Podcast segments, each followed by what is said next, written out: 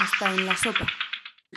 Buenos días, buenas tardes, buenas noches, bienvenidos un día más hasta en la sopa. Soy como siempre Carolina y me acompañan Andrea y Miriam. Y hoy queríamos hablaros de Conoque, que es una empresa de agricultura urbana sostenible que nace con Inés Agrario y Ana Saez, que son emprendedoras y pioneras en la agricultura vertical en España.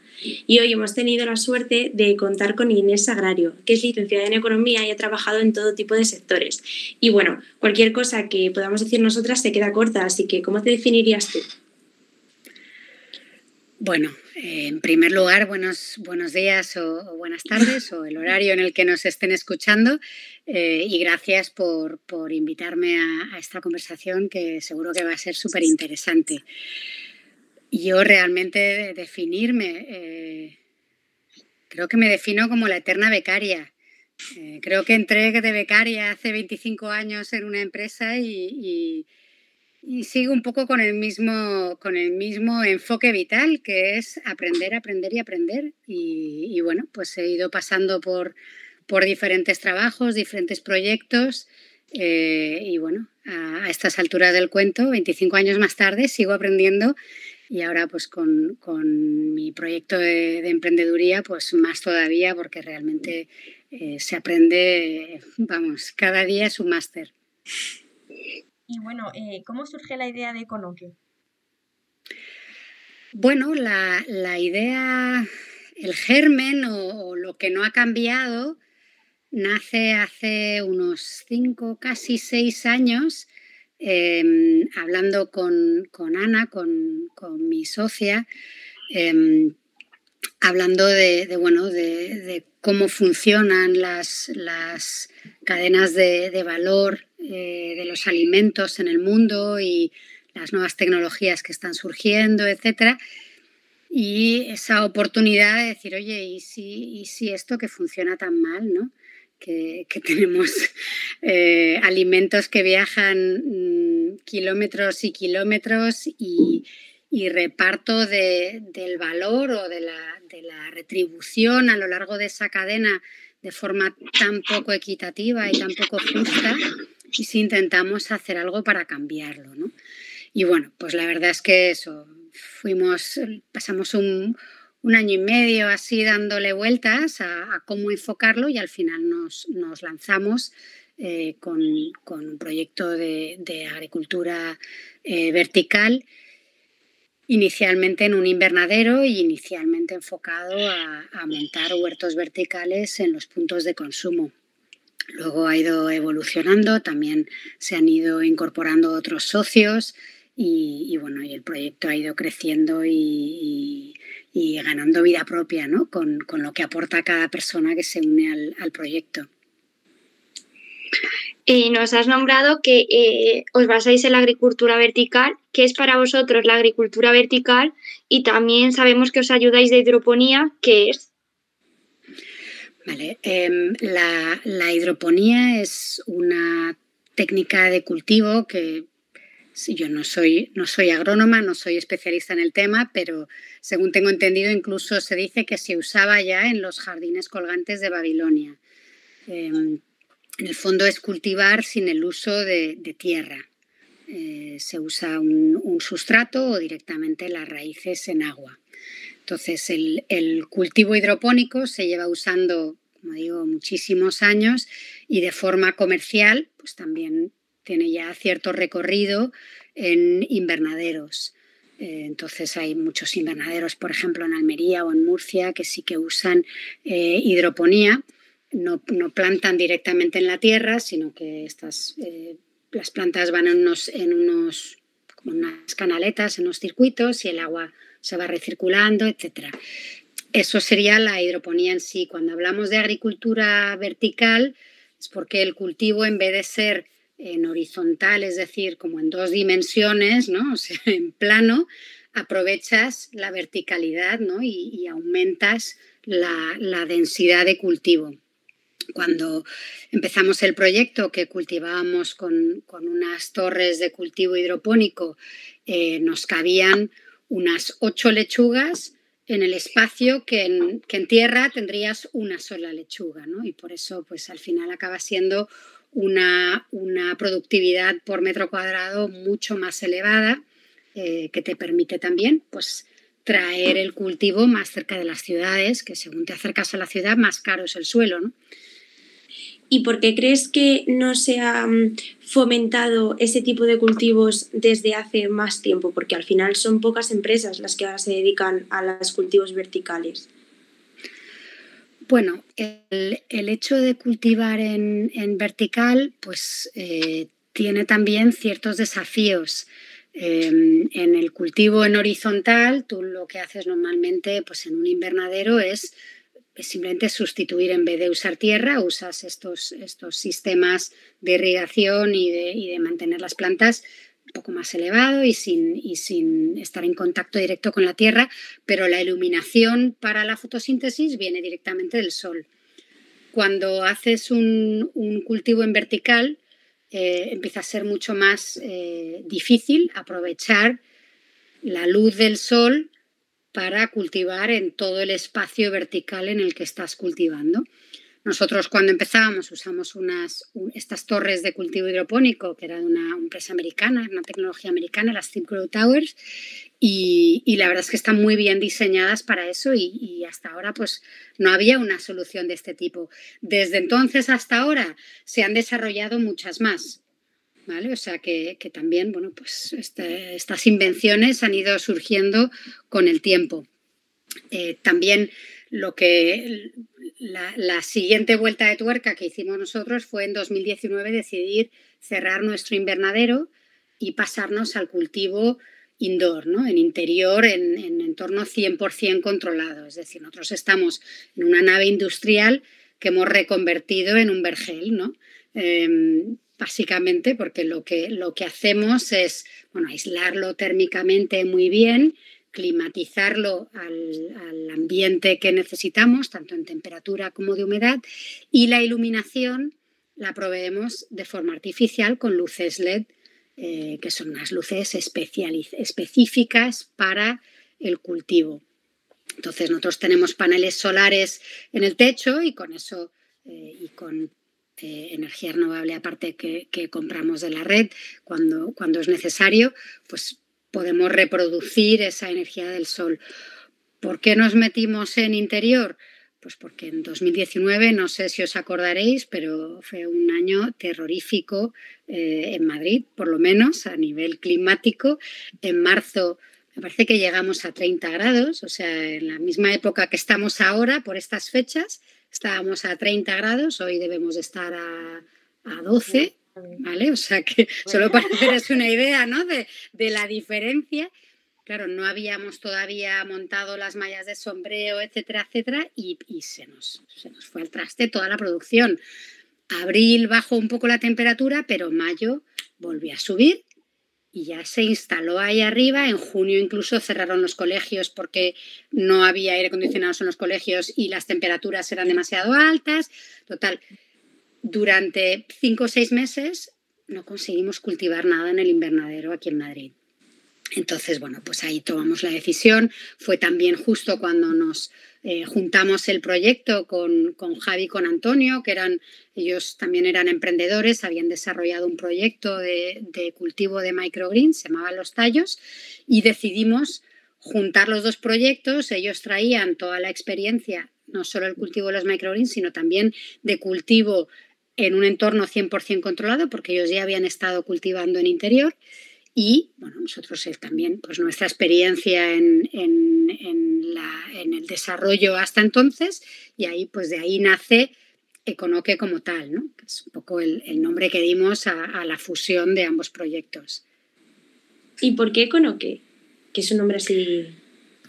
Pues, pues la verdad es que ahí tuvimos un trabajo bastante, bastante intensivo pero muy bonito con, Irene Gil de, Plácida, que es, una agencia, bueno, es de, es de branding, pero como le llama el slow branding, ¿no? Y bueno, pues fue todo un proceso de ir, de ir decantando pues, los valores y los principios y, las características de, de lo que para nosotros tenía que ser esta marca, ¿no? Y bueno, pues eh, Irene hizo un trabajo, aún si su equipo hicieron un trabajo espectacular de sacar listas y listas y digamos, yo creo que yo vi como unas 30 o 40 opciones. deben de haber sacado como, como 120, ¿vale? Me, lo imagino. Pero, pero bueno, al final... Eh, Econoque, aparte de es un, palíndromo, entonces pues a nivel estético y demás pues queda siempre muy bien, pero bueno, era el, eco del ecológico, pero también con una K de, o con dos K, es el palíndromo, del karma, que es algo en lo que creemos mucho, ¿no? Un poco, y también como empresa agrícola, ¿no? Al final, pues recoges lo que siembras y, y creemos que, bueno, pues hay que ir sembrando el bien y después eventualmente vas cosechando el bien también, ¿no? Qué interesante, me encanta.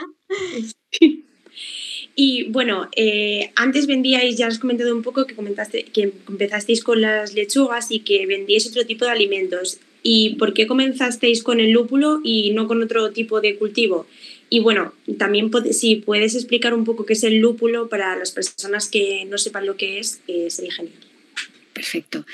Pues eh, a ver, nosotros empezamos con hortalizas de hoja y aromáticas que es un poco con lo que empieza todo el mundo que se mete en hidroponía ni en agricultura vertical y tal. Es, no es fácil, pero es lo más fácil dentro de lo complejo que acaba siendo este tipo de, agricultura.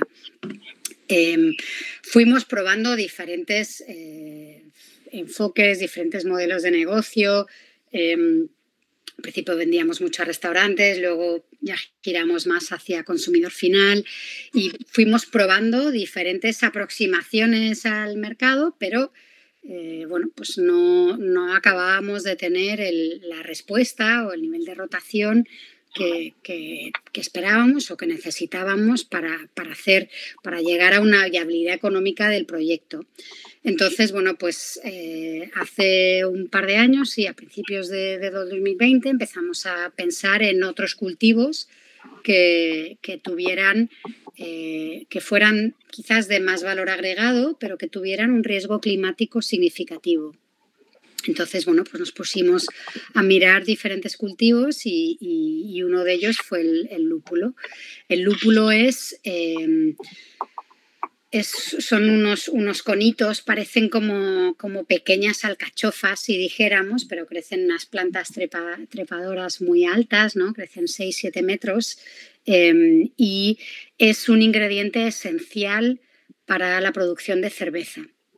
Es un componente muy pequeñito en la producción de la cerveza, pero es la que le da el, sabor, los aromas y el amargor característico a cada cerveza. Hay muchas variedades de lúpulo y cada cerveza en parte sabe como sabe por la combinación o los lúpulos que llevan.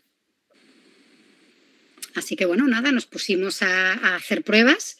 Eh, ahí, bueno, pues el equipo más enfocado en I+.D., Javi y Antonio, pusieron ahí a pues desde a, investigar toda la bibliografía de lo que se había probado o no antes, etcétera, y, fuimos eh, haciendo unas pruebas en un rinconcito de, nuestra sala de cultivo y, y, como son unos cracks, pues consiguieron que floreciera y a partir de ahí, pues el resto es historia. Y una cosa, has comentado que empezasteis con, eh, con colectividades y luego os pasasteis al comprador de a pie. ¿Cuál es la diferencia? A ver, nosotros inicialmente los huertos, los huertos verticales, la idea era colocarlos en los restaurantes, eh, bueno, en puntos de consumo, sobre todo restaurantes, también estamos en algún colegio, en algún eh, centro cultural, etc. Em, y la idea es que de ahí fueran cosechando el producto y consumiéndolo in situ. Em, era, es, es, un cliente pues más eh, supuestamente más recurrente y además le hacías toda una instalación, etcétera. Pero, pero bueno, también vimos que, no estaban del todo convencidos, ¿no? O sea, les parecía muy bonito, eh, a nivel de marketing muy bien, pero como el producto salía bastante más caro de lo que podían comprarlo en, su proveedor de, de, aromáticas o de hojas habitual, pues no les compensaba El, que fuera tan sostenible o el que estuviera, tuviera una, huella de carbono absolutamente cero. Em, así que, bueno, pues eh, a partir de ahí empezamos a ver, pensar en soluciones que a lo mejor pudieran ser más adecuadas para el consumidor final. eh, los huertos verticales para las casas los estuvimos probando un poquito, pero vimos que, iba a ser una experiencia más frustrante que otra cosa para, el consumidor, porque, porque requiere saber lo que haces o por lo menos prestarle bastante atención. Y entonces, bueno, pues llegamos a la solución de, las mini huertas, eran unas bandejitas en las que cultivábamos brotes de, lechuga, de, de, rúcula o de diferentes hojas y que llegaban vivas al consumidor. Entonces simplemente tenías que estarle echando un poquito de agua y te aguantaban un par de semanas en la cocina de, tu casa, tú ibas cosechándolo y comiéndotelo. Em, y ahí en ese caso el, usuario final era el consumidor final, eh, cualquier persona. Eh, vendíamos a través de fruterías eh, y también a través de nuestra web pero, pero bueno, tanto el esfuerzo comercial como la logística, como el, nivel de rotación que teníamos en tienda era demasiado bajo para, para lo que necesitábamos para que nos salieran los números. Bueno, ya sabemos que este tema lo hemos comentado antes, pero que nos gustaría recalcar o que recalcases eh, cuál es el objetivo de cultivar de forma vertical. Que en el caso del lúpulo, del lúpulo se entiende que sea así, pero en otros cultivos eh, a lo mejor no está tan claro. bueno, bueno en, también el caso del lúpulo, perdón.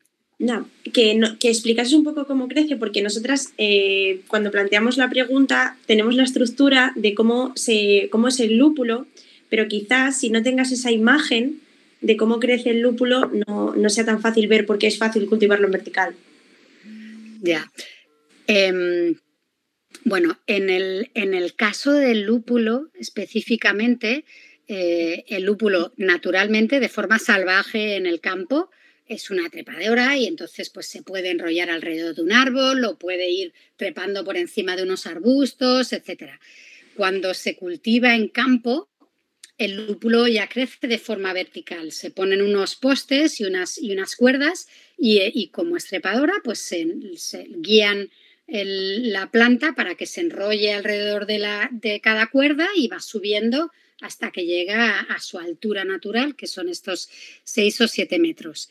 En el caso de, y entonces nosotros ahora mismo el cultivo que hacemos en entorno controlado del lúpulo es vertical pero ya es vertical de por sí el lúpulo, ¿no? O sea que, en este caso no, no aplica tanto la, la, denominación de vertical como algo diferencial. Lo que diferencia realmente es que sea en un entorno 100% controlado donde no estás teniendo el impacto del cambio climático.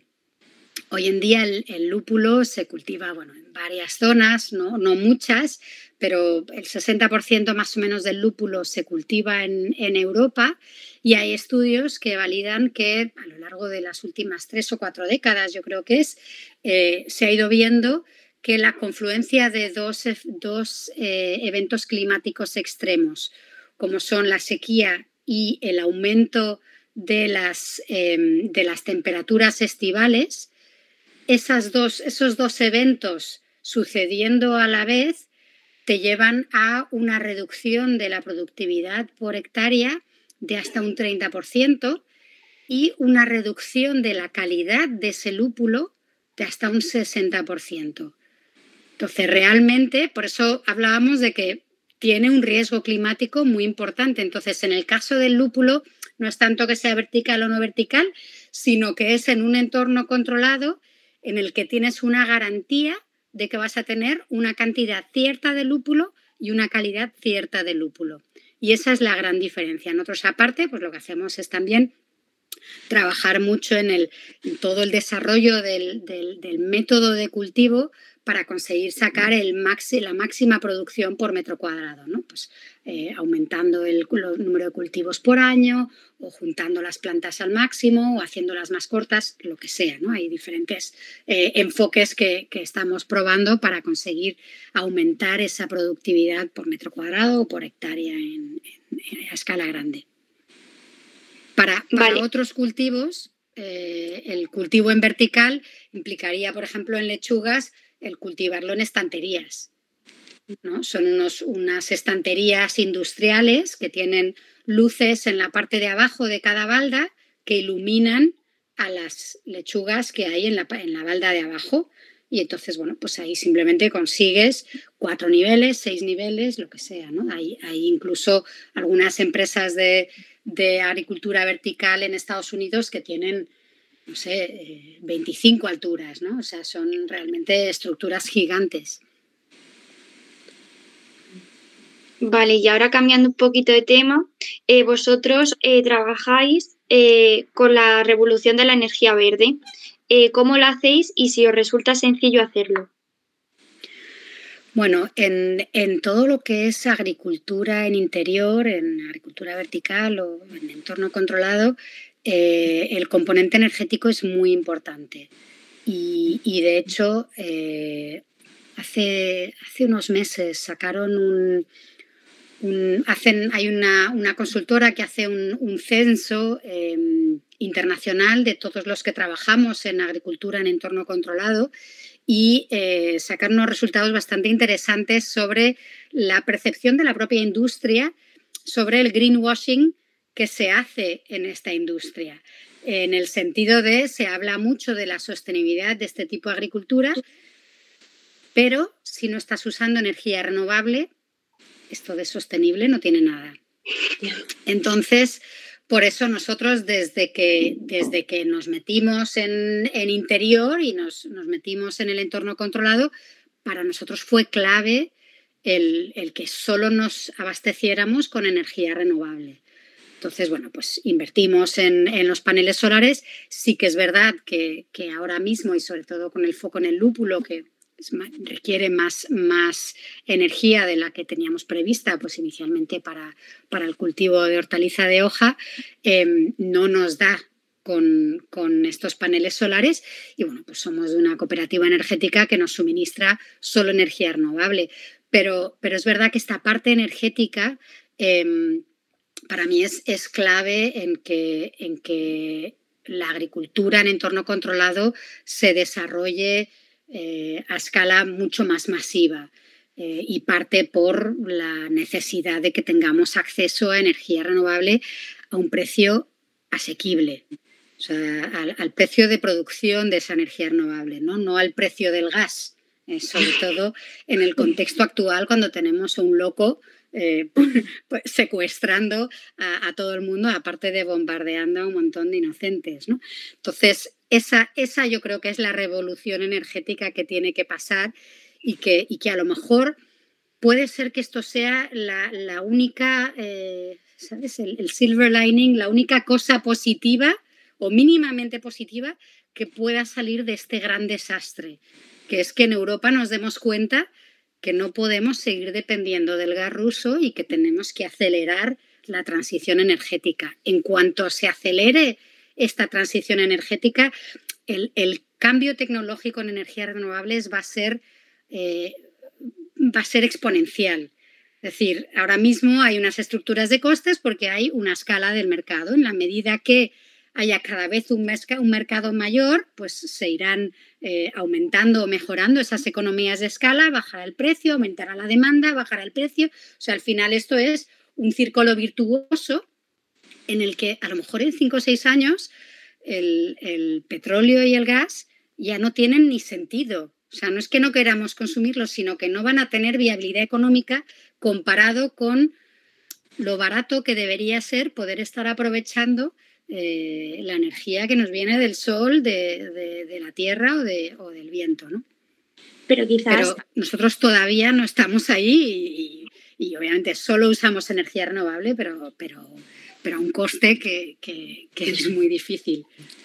Y quizás eh, la idea de establecer, mejor que cada persona estableciese huertos verticales en su casa, como proponías al principio, que aparte de la dificultad de que tú como consumidor tienes que estar controlando y si no tienes mucha idea, de agricultura mejor es difícil eh, manejar esos mm, pequeños huertos verticales que tengas en casa, también está la dificultad añadida de que si tienes pequeños huertos pero no tienes energía renovable para suministrar la electricidad de esas luces o de esos, en lo que, o sea, de toda la energía que necesita, es lo que tú dices, que a lo mejor no tiene tanto sentido hacer eh, hidroponías o agriculturas verticales si no tienes en casa esa, esa electricidad, ¿no? O sea, habría que mejorar un poco todo.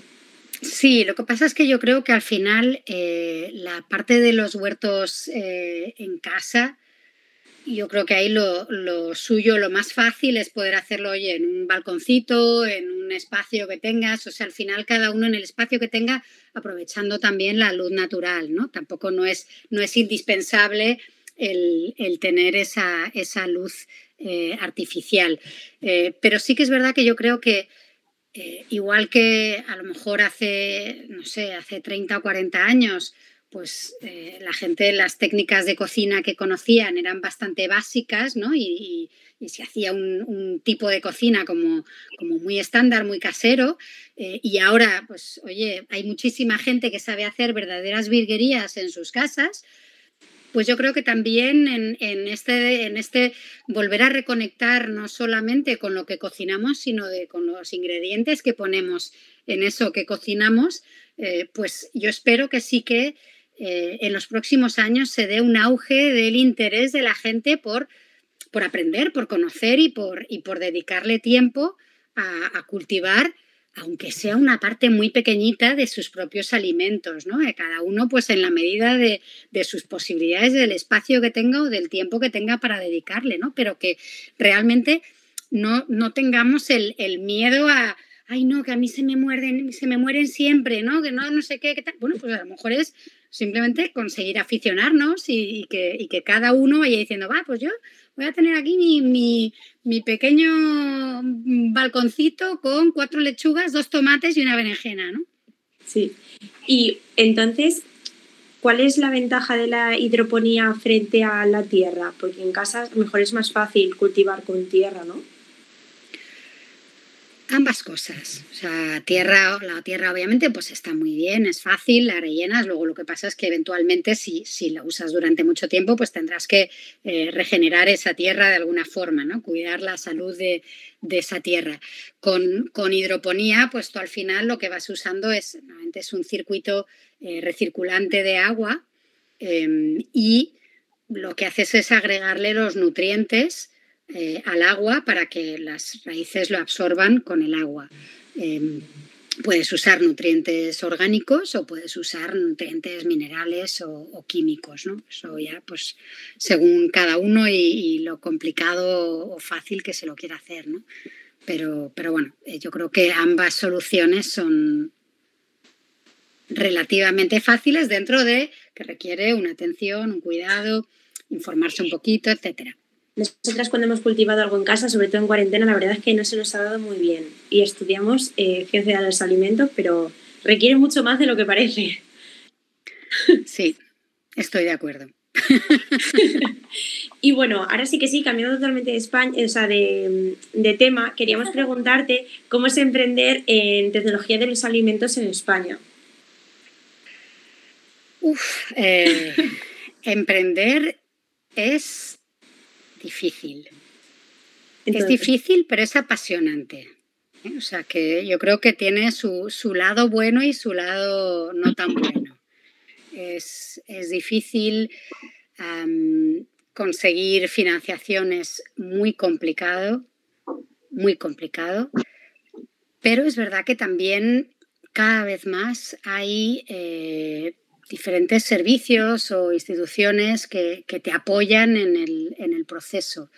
Nosotras, por ejemplo, en 2018 entramos en un programa de aceleración, una aceleradora que se llama Eatable Adventures, que realmente tienen un equipo espectacular.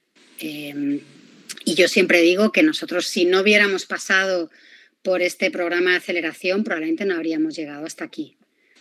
Entonces, bueno, pues yo creo que son son servicios que, cada vez hay más eh, y, yo creo que también mejores. ¿no? Em, ya te digo que, para nosotros el, apoyo de, de Eatable fue fundamental. También nos apoyaron, o sea, no solo en enfocar bien el proyecto y en ir eh, pues, pues, entendiendo lo que nos iba respondiendo el mercado a, cada punto de, de nuestro proyecto, sino también pues ayudarnos a, acceder a, financiación, ¿no? Gracias a ellos pues llegamos a los, a los Business Angels eh, con los que hicimos nuestra primera ronda de inversión hace dos años y, bueno, y también nos están apoyando en la ronda que estamos intentando levantar ahora. Eh, pero pero sin, o sea, es importante contar con ese tipo de ayuda, porque si no, es complicado, es complicado. El sistema financiero no está muy, ah, no está muy preparado para financiar eh, y para apoyar a startups. Em, tienen, tienen programas específicos para startups y tal, pero a la hora de la financiación, no, o sea, te requieren avales, eh, ignorar una parte del préstamo, tal, o sea, son una serie de, condiciones que dices, para eso ya lo pongo yo que no tengo, ¿no? O sea, si, si lo voy a tener que avalar de todas formas, pues ya me busco la vida para encontrarlo de otra forma. Entonces, bueno, por suerte sí que se está desarrollando cada vez más un ecosistema de, de business angels y, yo diría que, bueno, que lo que le falta tanto a los business angels como a los venture capitals en España es que haya más mujeres en ambos colectivos.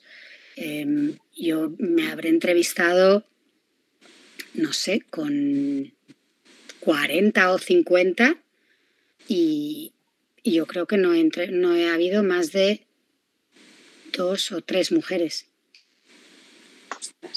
Entonces, es, eso eh, es, un gran desafío eh, y no, no lo dicen abiertamente, pero es verdad que, eh, y hay estudios que, lo demuestran a nivel global, que es que los inversores tienden a invertir en gente con la que conectan y que se parecen a ellos.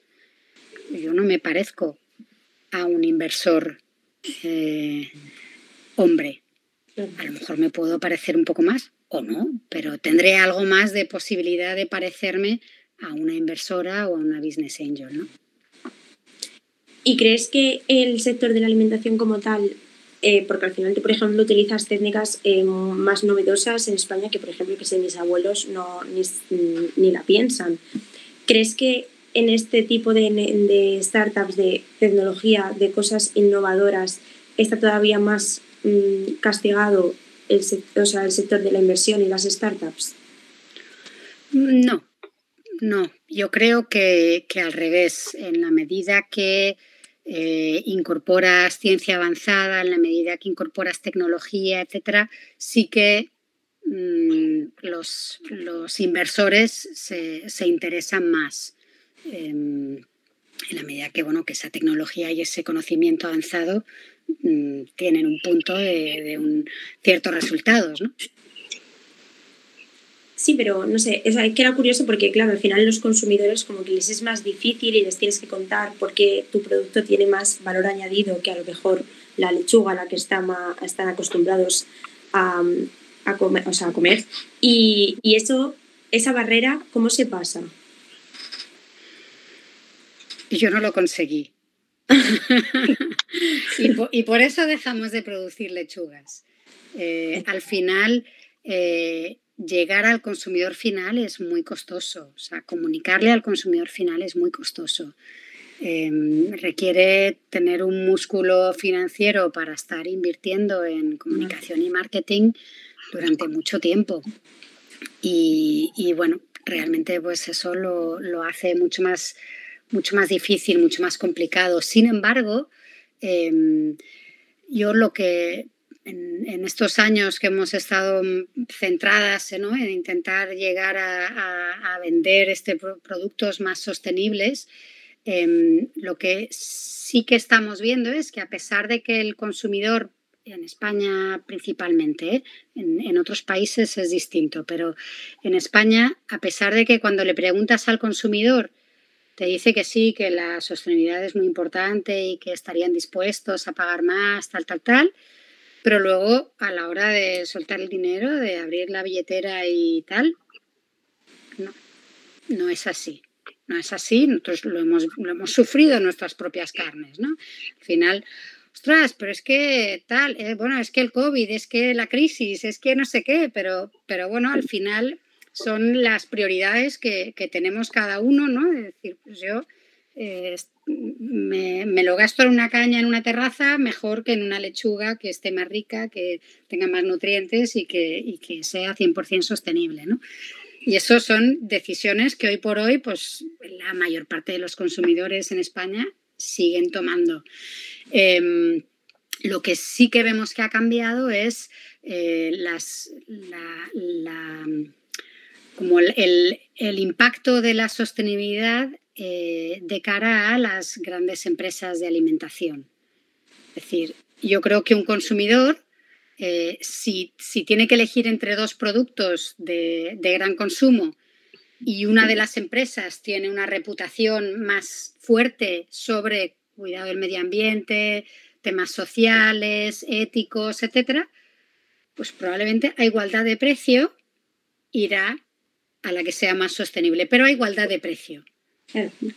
Si no es igual en precio, me voy, me da igual mis principios y los cambio por otros, ¿no? Y eso bueno, yo creo que irá cambiando, pero hoy por hoy pues es como está. Lo que sí es que muchas de las empresas agroalimentarias esto se van dando cuenta entonces entienden que tienen que incorporar la sostenibilidad como parte de su propuesta de valor porque si no, a igualdad de condiciones elegirán a su competencia.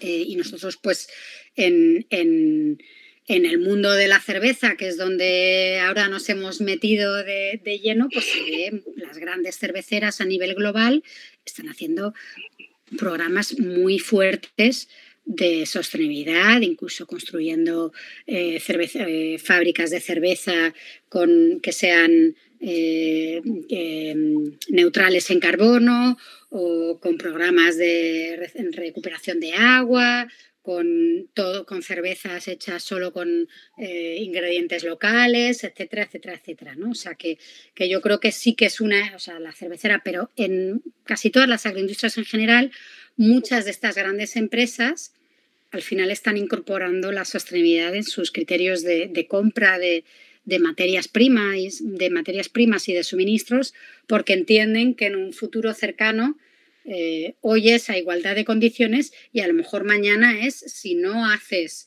nada por cuidar el planeta, no te voy a comprar. y, te, saco, o incluso puede ser que sean los retailers, los supermercados, los que saquen a estas marcas de sus lineales, ¿no? O sea que yo creo que el, el tren va hacia allí, ¿no? Va hacia la sostenibilidad, pero eh, yo creo que ahora mismo va más impulsado por las grandes empresas agroalimentarias que por el consumidor, que simplemente va afirmando preferencias, pero no necesariamente eh, siendo consecuente en sus, sus, decisiones de compra. Pero bueno, yo soy optimista y, creo que, eso va a cambiar. Y hablando de los consumidores, centrándonos un poco más desde los comienzos de Econoque a, a, ahora mismo en la actualidad, eh, ¿Qué cambios has notado tú en su comportamiento respecto a la sostenibilidad? ¿Compran más productos sostenibles ahora que está, por así decirlo, o es más conocido eh, la comercialización de estos alimentos? Sí, yo creo que en estos cinco años, a ver, a nosotros hace cinco años nos mirábamos, nos miraban como si fuéramos marcianas. O sea, era ¿cómo qué? ¿Qué? ¿Por qué? ¿Pero qué sentido? Cuando hablaban, no, puedes evitar todo tipo de plásticos, no hay que usar plástico. Y nos decían, ¿Y qué más da usar plástico? Esto, 2016, o sea, que es ayer, pero es verdad que, ha habido una serie de cambios eh, que, ahora, pues, el que evites plásticos de un solo uso está súper generalizado. Pero esto es algo que pasó en el 2019. O sea, no, pasa es que ya lo tenemos como muy asumido, ¿no? A pesar de que luego con el COVID volvió mucho el plástico, pero, pero se hicieron muchos avances hace tres años, no hace seis, ¿no? Entonces sí que ha habido, eh, yo creo que como olas de concienciación que, van cambiando a, ese consumidor. A las, a las empresas agroalimentarias, yo creo que aparte de la presión mayor de un consumidor que pueda eh, incluir la sostenibilidad entre, sus criterios para, decidir una compra, yo creo que también hay eh, dos eventos únicos que han pasado en los últimos dos años que también les aceleran en ese proceso de decisión, no solo por criterios medioambientales o de, civismo social, sino por motivos de negocio. Es decir, después de eh, el cierre completo del planeta hace dos años, eh, casi con exactitud a la fecha, ¿no? donde muchas empresas se vieron con sus cadenas de suministro global completamente eh, desmontadas, ¿no? Y, entendieron lo arriesgado que era estar dependiendo de que me llegue un producto de Perú, de Estados Unidos o de China, cuando, cuando hay fronteras que se cierran, cuando hay una crisis sanitaria de, la magnitud de la que hemos vivido y, seguimos viviendo, desafortunadamente. Entonces, eso yo creo que ya empezó a, mover a, muchas empresas, no solo en alimentación, pero sí mucho en alimentación, a ir rediseñando sus cadenas de suministro para que sean lo más, si no locales, regionales posibles. Eh, pero si ya encima le metes eh, la locura de, de la guerra en Ucrania, Em, y el impacto que eso está teniendo sobre, ya no te pueden llegar productos de Asia por tren, solo te pueden venir por barco. Eh, el petróleo y el gas están por las nubes. Eh, entonces, todo el coste del transporte también te encarece muchísimo ese suministro de, ingredientes. Bueno, pues yo creo que ya son, o sea, blanco y en botella, ¿no? O sea, vas, vas sumando y dices, yo tengo que hacer algo totalmente. Vale, y ahora, eh, por ejemplo, vosotros empezasteis con las lechugas. Eh, ¿Por qué en los comercios no nos encontramos, por ejemplo, que las lechugas son hidropónicas? ¿Y es por falta de conocimiento en la población o porque creen que no las van a vender? Yo creo que cada, cada vez se ve más eh, y, probablemente parte de las lechugas que, que estamos consumiendo hoy Parte de esas lechugas vienen de cultivo hidropónico, simplemente que no te lo especifican en el etiquetado, ¿vale? Pero yo creo que porque también, o sea, sería como decir, no, pues esta se ha cultivado en una tierra negra, no, esta se ha cultivado en una tierra roja, pues a lo mejor igual da un poco igual, ¿no? Yo creo que los, los criterios que normalmente te pide el consumidor es, oye, esto es ecológico o no es ecológico, es local o no es local, y, a lo mejor pues eso, en qué fecha se cosechó, ¿no? Que eso es la gran pregunta. Si lo supiéramos de las lechugas, estaríamos también cambiando nuestras decisiones de compra. Pero, pero sí, yo creo que hoy en día en España muchas de las lechugas que se, que se consumen ya son hidropónicas, se diga o no se diga. Pero son hidropónicas en invernadero, ¿no? En cultivo en horizontal. Y bueno, ya para terminar, eh, creo que es un poco la pregunta más difícil. ¿Cómo ves el futuro de la agricultura? Y por otro lado, ¿cómo ves el futuro de Conoque? Pues sí que es una pregunta difícil. El futuro de la agricultura, em, la pregunta del millón. Realmente em, ver, lo que se está viendo y el último informe del IPCC era clarísimo, ¿no? O sea, el, cambio climático está impactando de forma muy fuerte en la agricultura en todo el mundo y eso va a impactar eh, de forma grave en el suministro de alimentos para una población que crece, ¿no? O sea, que, el desafío de, agrícola en el mundo asociado al, al impacto negativo del cambio climático yo creo que es innegable. Em, creo que la agricultura tiene que, reinventarse rápidamente em, y hay muchas iniciativas y muchos enfoques diferentes que se están eh, proponiendo y abordando que permitan, pues al final esto, un, problema complejo no tiene una solución simple. Un problema complejo tiene una solución muy compleja y entonces yo creo que el, que el cultivo en entorno controlado, el indoor farming, es una parte de la, solución, como puede ser la agricultura regenerativa o para mí casi uno de los, de los temas principales es eh, eliminar o reducir al máximo el desperdicio alimentario, ¿no? que en el fondo, o sea, si, si pudiéramos evitar que el 30% de lo que producimos se vaya a la basura, pues oye, mm, problema casi resuelto, ¿no? O sea, que, que en el fondo es esta combinación de diferentes soluciones las que nos va a llevar y, yo soy yo soy muy positiva, ¿eh? o sea, soy optimista en que, pero creo que no es optimismo, es realismo, es entender que el, ingenio humano es fantástico, ¿no? Y, en la medida que cada vez hay más concienciación sobre la magnitud de este problema, pues igual que, nosotros con nuestro equipo eh, pues nos pusimos a darle a la cabeza y ver, oye, cómo conseguimos resolver esto. y eso es un equipo que ha ido creciendo en la medida que nos damos dando cuenta que, no, pues ahora necesitamos a un informático que nos ayude con la tecnología y ahora a un biotecnólogo que sepa de no sé qué y ahora a una especialista en electrónica que tal. O sea, vamos eh, haciendo cada vez una empresa de conocimientos más complejos para resolver pues, nuestro pequeño problema complejo que es cómo dotar de resiliencia climática y viable económicamente al cultivo del lúpulo.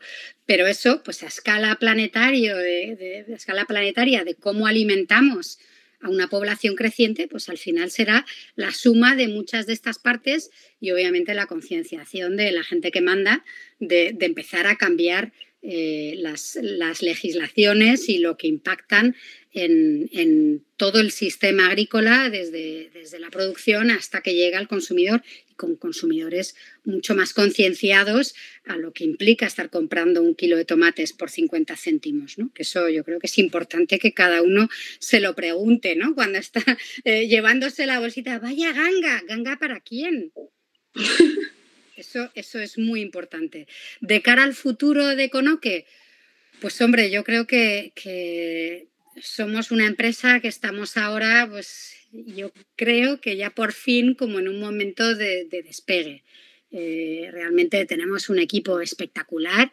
Eh, a mí me, encanta, pues esto, ¿no? Como hemos ido eh, un poco reclutando soñadores como nosotros, ¿no? Que, piensan que, podemos juntar un montón de neuronas con, información diferente para llegar a unas soluciones que realmente consigan una disrupción completa en el, en, el sector de, la producción de lúpulo y, por ende también en la industria cervecera. Así que nada, pues nos, nos auguro con esperanza el, ir creciendo mucho en los próximos años y con una presencia pues en, en cualquier punto donde, donde se beba cerveza, o sea que prácticamente todo el planeta nosotros también confiamos en ello. Y bueno, ¿cómo, podemos, o sea, ¿cómo pueden encontraros, encontrarte, vuestras redes sociales o vuestra web? Pues eh, la web es www.econoque con K primero y K segundo, o sea, es. Eh, en la web hay un formulario de contacto y, ese, ese, email me llega a mí por ahora, o sea que, esa es una manera muy directa para, entrar en contacto conmigo, eh, sino también en LinkedIn. Eh, encontrarse con Oke fácilmente y a mí también, Inés Sagrario en, LinkedIn o a cualquiera de, mis compañeros. Eh, bueno, estamos siempre a, disposición para, para, hablar, para compartir experiencias y, y, bueno, por ahora todavía no tenemos una cantidad de lúpulo para estar vendiendo a Tomlinson, pero, pero eso llegará. Esperemos que sí. Bueno, pues Inés, muchísimas gracias. Ha sido un placer hablar contigo y, escuchar sobre Conoque y sobre vuestro proyecto, porque de verdad que creemos que tiene mucho futuro. Pues muchísimas gracias. Gracias por, por, la entrevista, por la charla muy interesante y yo espero que también vuestro podcast de Hasta en la Sopa tenga un futuro muy prometedor y sigáis conociendo pues, a gente que también os enriquezca y os ayude a avanzar en vuestro desarrollo profesional hasta en la sopa.